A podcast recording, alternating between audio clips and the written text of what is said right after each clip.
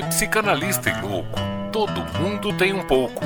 Reflexões com o Dr. Marcelo Veras.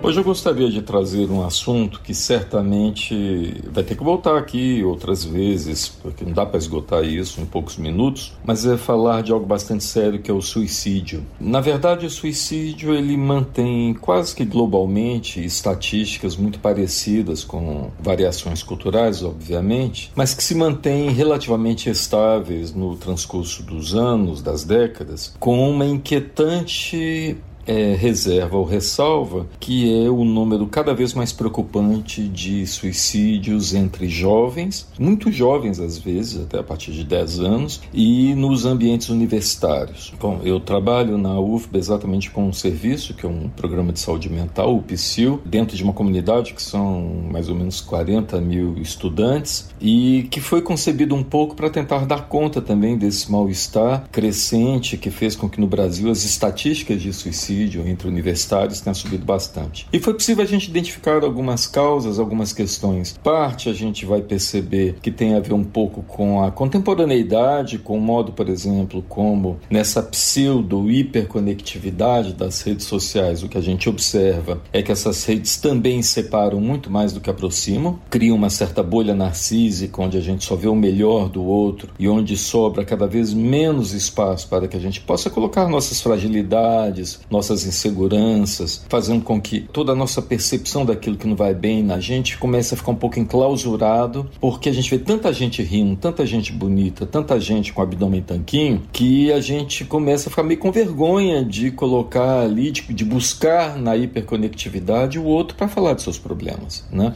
É como se falar um pouco de seus questionamentos e problema fosse algo vexatório na sociedade da felicidade, do sucesso, né? Das soluções rápidas e imediatas num Big Brother gigantesco que são as redes sociais. E um outro ponto que a gente observa também que é bastante inquietante, aí já especificamente pensando nos jovens universitários, a pergunta que me fica é o seguinte: ninguém entra numa universidade se não tiver uma ideia de futuro, uma perspectiva de futuro. Ou seja, então o que é que acontece que exatamente a universidade que era para transmitir uma perspectiva de futuro tenha uh, visto cada vez mais pessoas frustradas, aumentando o número de tentativas de suicídio e suicídios efetivos, exatamente. E que tipo de frustração está em jogo aí, não é isso? Dos fatores que eu pude observar, por exemplo, na Universidade Federal, a gente percebe que esse movimento que eu considero extremamente bacana, importantíssimo, que fez com que pessoas que nunca tivessem antes tido acesso à universidade, índios, quilombolas, pessoas com deficiência,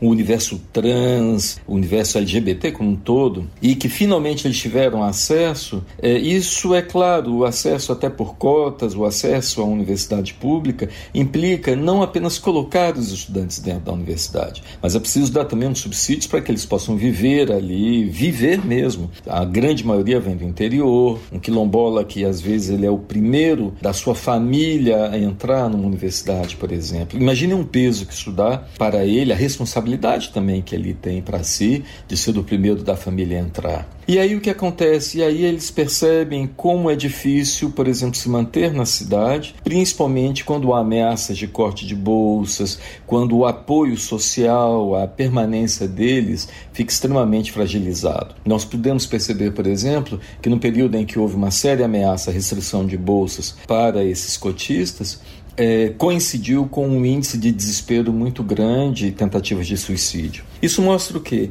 Isso mostra que a pobreza, as dificuldades do dia a dia em si, é, as comunidades costumam é, suportar, é difícil, mas sem que somente muitas estatísticas de suicídio.